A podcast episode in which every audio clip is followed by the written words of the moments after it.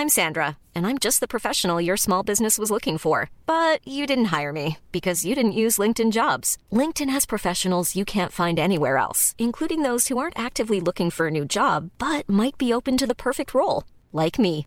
In a given month, over 70% of LinkedIn users don't visit other leading job sites. So if you're not looking on LinkedIn, you'll miss out on great candidates like Sandra. Start hiring professionals like a professional. Post your free job on linkedin.com/people today. Heraldo Podcast, un lugar para tus oídos. Hola, soy Melissa Moreno y estás escuchando un nuevo episodio del podcast literario en el que conversé con Marion Reimers sobre Juega como niña, editado por Planeta. Recuerda que nos encuentras en Spotify, Apple Music o en la plataforma de tu preferencia. También recuerda seguirnos y comentarnos en cada una de nuestras redes sociales. Arroba Heraldo de México en Twitter, arroba El Heraldo de México en Instagram y Heraldo de México en Facebook. ¿Quién dijo que la literatura es aburrida? Cambiar esa idea será nuestra misión. El podcast literario te acerca al mundo de los libros, de quienes los hacen y llevan hasta ti. Todo lo que te gustaría saber sobre tus autores favoritos, obras, recomendaciones, clásicos y novedades literarias. Comparte nuestro gusto por las letras aquí. Comenzamos.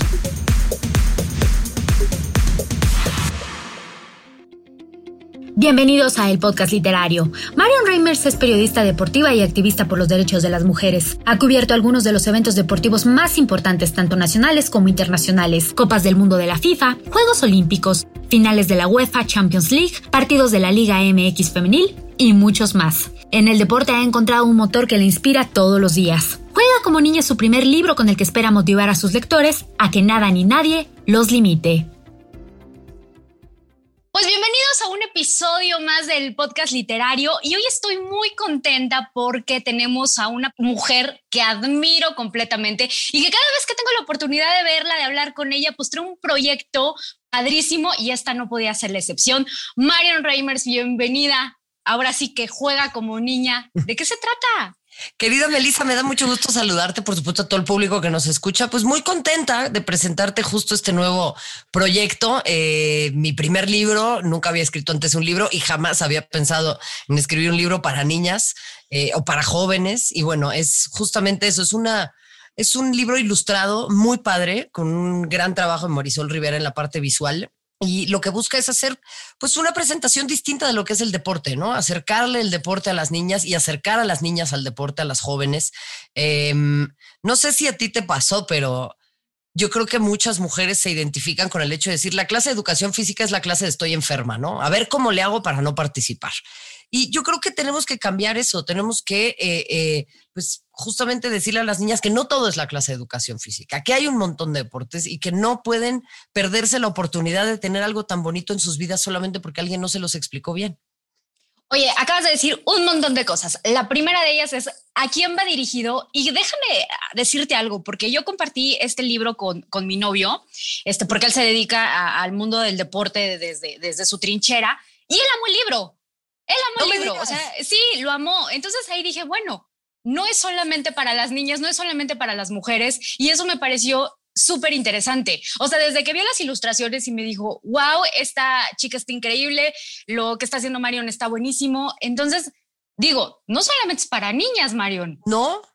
No, a bueno. ver, a mí me encantaría que lo puedan leer con sus sobrinas, que lo puedan leer con, con eh, sus sobrinos, que lo puedan leer con, con eh, las hijas de sus amigas y de sus amigos. O sea, creo que esto nos tiene que acercar a todas las personas al deporte. Y prueba de ello es justamente pues, lo que te menciona tu novio, ¿no? O sea, es un libro que nos cuenta muchas cosas que no sabíamos, que nos cuenta la historia de las mujeres en el deporte. Llevamos ligadas siglos al deporte. Lo que pasa es que nunca nos lo contaron, porque la historia no necesariamente es lo que sucedió, sino quién lo cuenta y cómo lo cuenta.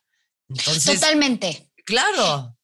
De hecho, es, eh, déjame, déjame remarcar una parte bien interesante que tiene todo el libro y que además se nota que es una talacha de investigación bien buena, que es la línea del tiempo, Sí. este, donde vas contando, que empiezas desde, a ver, bueno, yo lo tengo aquí desde eh, Era, me parece, que era donde las mujeres este, sí empezaron a participar en los Juegos Olímpicos y ya luego empezaron a ser prohibidos para nosotras. Incluso mataban a las mujeres que los veían. Cuando, a ver, la historia era que nosotras participábamos, nosotras éramos activas, organizadoras y bueno, de ahí hasta nuestros días. Y es como dices, Pero es que obviamente, ¿cómo está contada la historia?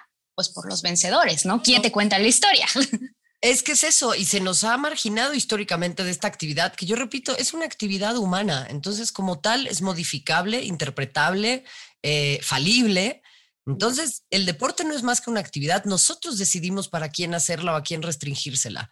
Y eso tiene que ver con que históricamente las mujeres de, la, de partes muy importantes de la vida pública, porque el deporte forma parte de la vida pública y lo ha hecho desde siempre, incluso en la antigua Grecia era una parte muy importante de la misma, pues se nos ha buscado marginar de ese discurso. Entonces hay que reapropiarnos de esa historia, hay que reacercarnos a esa historia y hay que reentenderla. Qué, qué padre paralelismo bueno, no está padre, pero qué interesante y curioso paralelismo eh, podemos trazar justo entre las mujeres que eran castigadas con la pena de muerte por asistir a los Juegos Olímpicos y hoy por hoy las mujeres en Arabia Saudita que hasta hace poco también eran castigadas por asistir a los estadios y tienen prohibido ir a ver partidos de fútbol.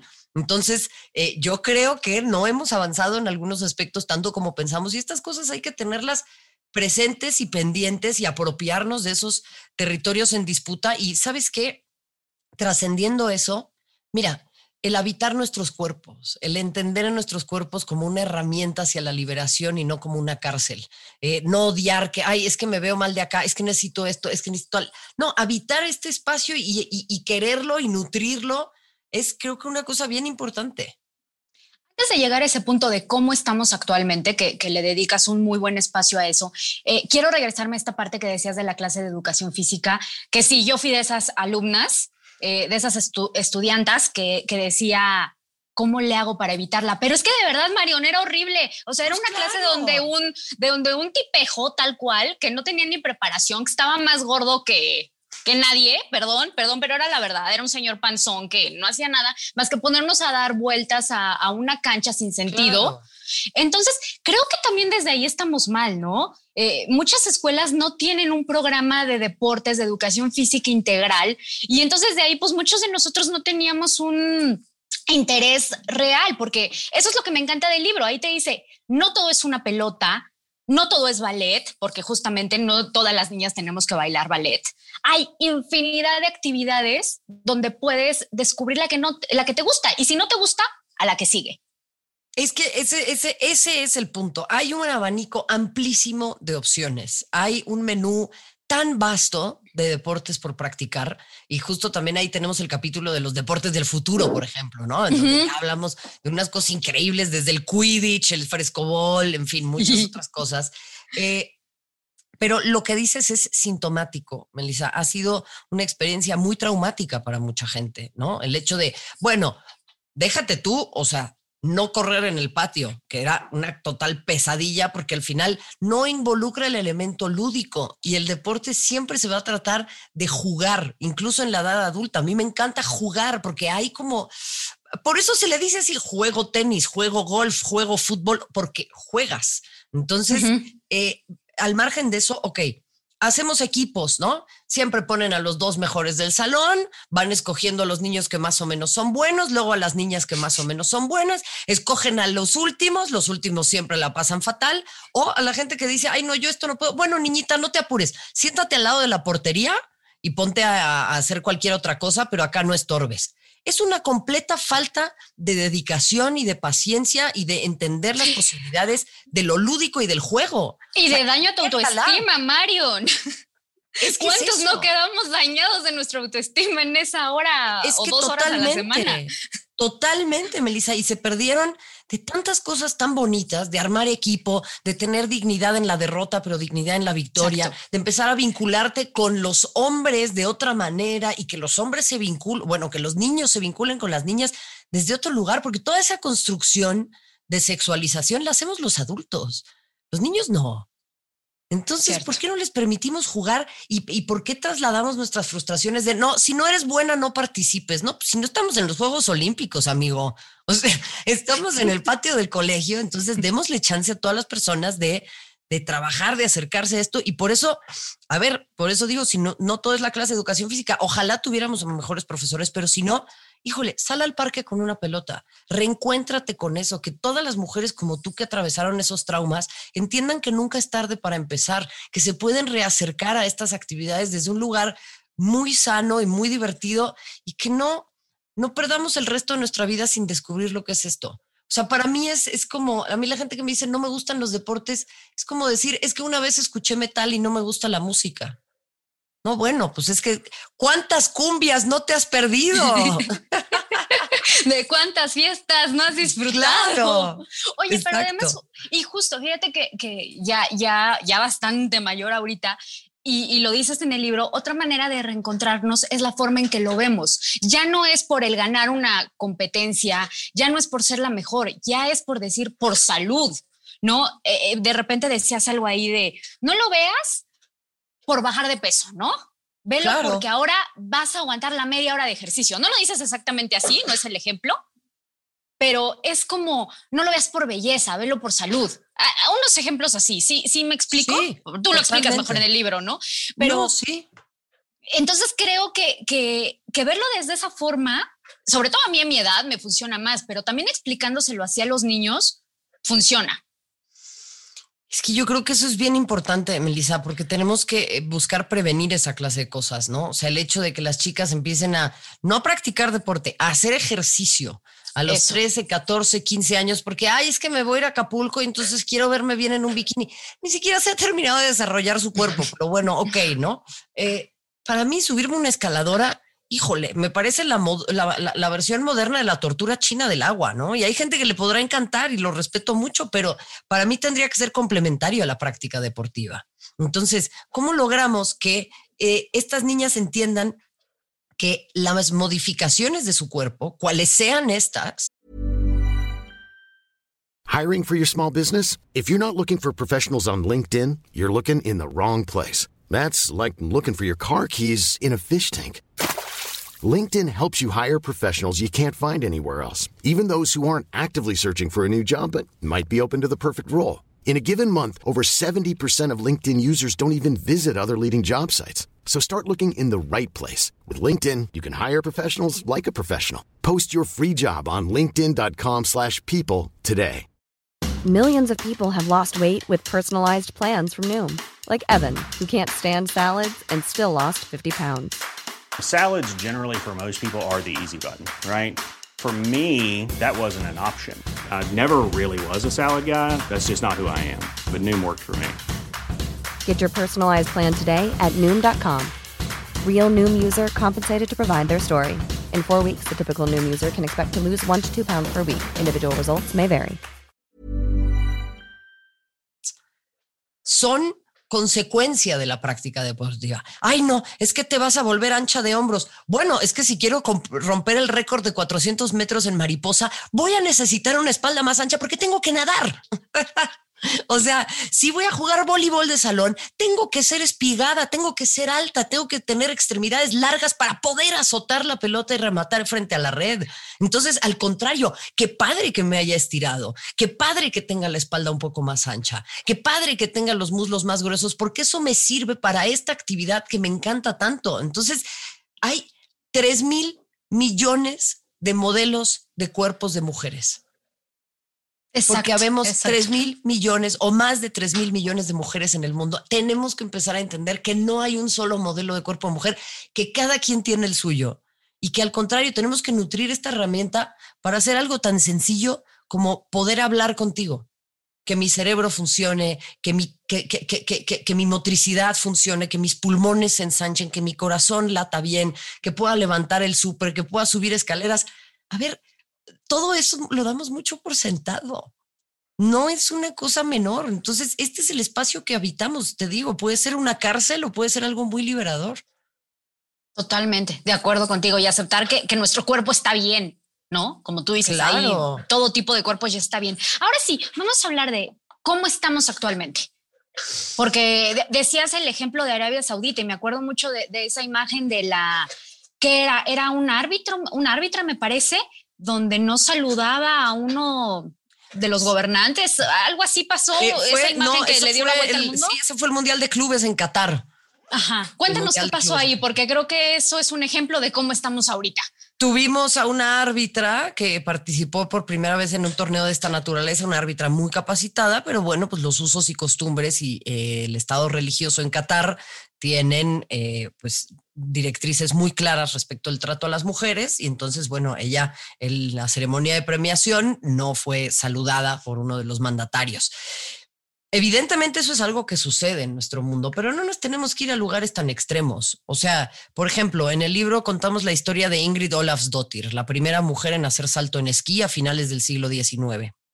Eh, en ese momento tuvo un salto maravilloso, lo hizo con falda, con todo, o sea, una serie de cosas que pues eran parte de la época, ¿no? Pero posteriormente eh, resulta que a las mujeres se nos prohibió participar del salto en esquí hasta 2014 en 2010, el presidente de la Federación de Esquí, un eh, hombre suizo, para que no hablemos nada más de Oriente Medio, porque de repente eh, somos muy eurocentristas y pensamos que todos los hombres blancos ya son muy progres, eh, dijo que era peligroso para las mujeres participar en esa prueba porque se nos iba a caer el útero. Misma razón por la cual se nos prohibió participar de correr maratones hasta 1968. Entonces, yo creo que pues hemos avanzado mucho, se busca la paridad, por ejemplo, en justas olímpicas, veremos qué es lo que sucede en Tokio 2020, en donde, eh, bueno, la pandemia evidentemente ha hecho estragos muy importantes y ahí la participación de las mujeres se ve mucho más mermada que la de los hombres porque hay menos inversión y menos interés. Sin embargo, hay avances sustanciales. Ya tenemos una liga profesional de fútbol en nuestro país, empieza la liga de baloncesto, pero bueno, evidentemente habrá quienes digan, es que si no generan lo mismo, no tienen que ganar lo mismo. Bueno, pues es que para generar lo mismo tendría que existir la misma inversión, ¿verdad, Raimundo? Pero pues a Raimundo no se le ocurre eso. Entonces, no sean como Raimundo. Eh, mientras tanto, pues sí, estamos avanzando, Melissa, pero sí creo que necesitamos una ciudadanía mucho más consciente de la importancia del deporte. Necesitamos a mujeres mujeres que busquen insertarse en estas actividades para también reapropiarnos de muchos lugares, el espacio público. porque se asume que si vamos a un parque, la reta, la canchita es de los hombres? No se asume que las mujeres practicamos ahí. Es un espacio que cedimos. Entonces, yo creo que tendríamos que buscar que sean paritarios, tenemos que buscar que las clases de educación física tengan a profesores más capaces, que tengan la misma importancia que la clase de matemáticas, porque tenemos un serio problema de salud pública. Tenemos que buscar una ciudadanía que busque o que, pelee por tener menos centros comerciales y más centros de desarrollo deportivo o cultural o artístico, el que ustedes quieran, pero sobre todo de deportes. Totalmente. Y no, y, y, volvemos a lo mismo, ¿no? Las cosas que están hechas, entre comillas, para hombres y que están hechas para mujeres. Además. Volvemos a eso. O sea, que que quién diablos dijo eso. Pero hay otra cosa que también, eh, y que, que tú luchas mucho desde esa trinchera, que no solamente es la representación desde las deportistas, sino desde los medios. Platícame eso, porque tú tienes Versus y es, y es un proyecto también muy padre. Sí, es una ONG que fundamos hace cuatro años, se llama Somos Versus, y en lo que buscamos es lo que mencionas, ¿no? Que eh, se incremente la participación, especialmente de mujeres, pero también de grupos históricamente vulnerados, ¿no? Eh, personas indígenas, personas de la comunidad LGBTIQ, eh, personas con discapacidad, o sea, todo eso son historias que no contamos en el deporte y que también si decimos que es tan universal, universalizador como es, ¿por qué eso no vemos a hombres cisgénero en, los deportes en los medios. Hablo como comentaristas y como protagonistas, porque no contamos otras historias, entonces no podemos ser lo que no vemos, tiene que existir otro tipo de representación, tienen que existir otros puestos para las mujeres al interior de esta clase de, de, mm, eh, pues sí, de, narrativas y de espacios de comunicación. Entonces, tenemos que hacer mucho más heterogéneo lo que, lo que vemos y de lo que hablamos y ahí es en donde pues Versus está buscando insertarse una y otra vez eh, trabajando en esa trinchera. Totalmente. Y además, de nuevo, eh, digámoslo así, cuando las, las niñas y los niños ven estos roles, estos ejemplos en los medios, es cuando dicen, yo también puedo estar ahí, ¿no? Al final, ¿cómo crecimos? ¿A quién crecimos viendo nosotras? Bueno, definitivamente no crecimos viendo a, muchas comentaristas y ya estás ahí. Este, pero bueno, al final de eso se trata, ¿no? Este, no, no, al final yo creo que va a haber muchas chicas, muchas niñas que ya viéndote a ti como narradora, como comentarista, ya saben que se puede.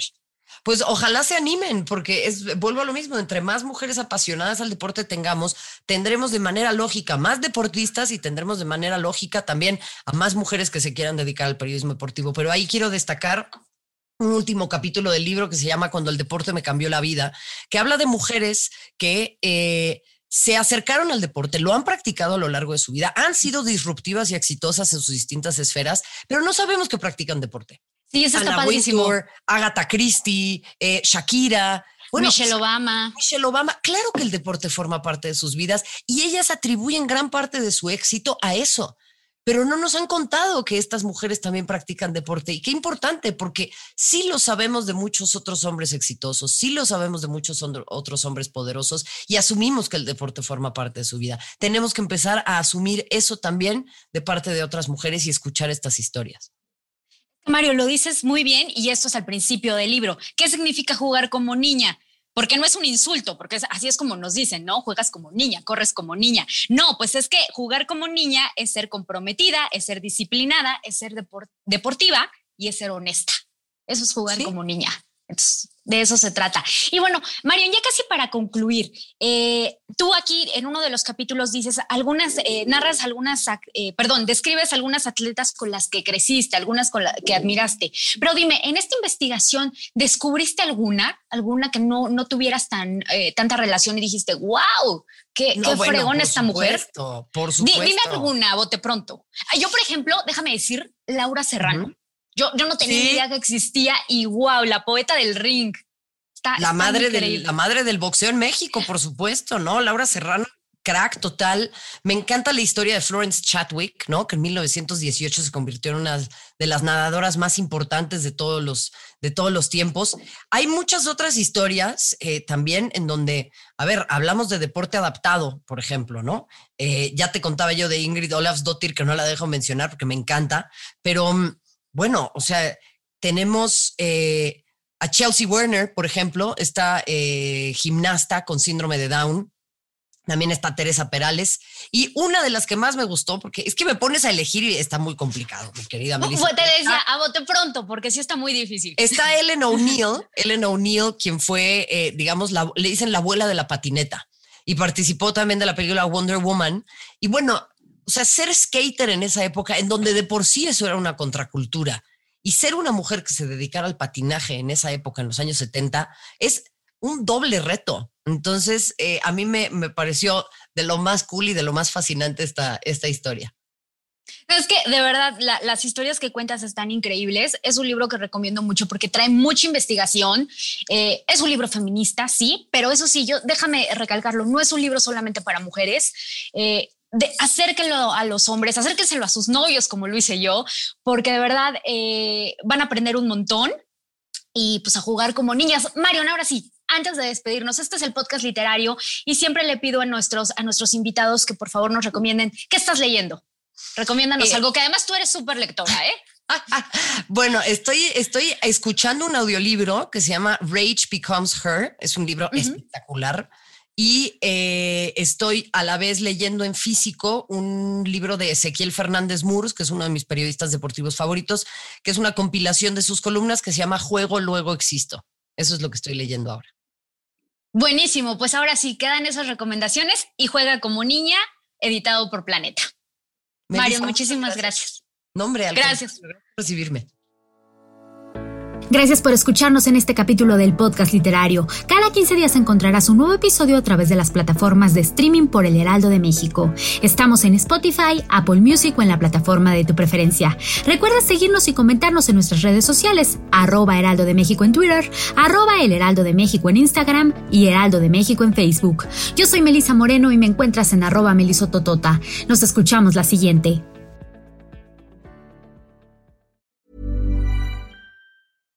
How would you like to look five years younger? In a clinical study, people that had volume added with Juvederm Voluma XC in the cheeks perceived themselves as looking five years younger at six months after treatment. Look younger, feel like you. Add volume for lift and contour in the cheeks with Juvederm Voluma XC. Reverse signs of aging by adding volume to smooth laugh lines with Juvederm Volure XC. For important safety information and to find a licensed specialist, visit juvederm.com. That's J U V E D E R M.com. Not for people with severe allergic reactions, allergies to lidocaine, or the proteins used in Juvederm. Common side effects include injection site redness, swelling, pain, tenderness, firmness, lumps, bumps, bruising, discoloration, or itching. There's a risk of unintentional injection into a blood vessel, which can cause vision abnormalities, blindness, stroke, temporary scabs, or scarring. Talk to a licensed specialist to find out if it's right for you.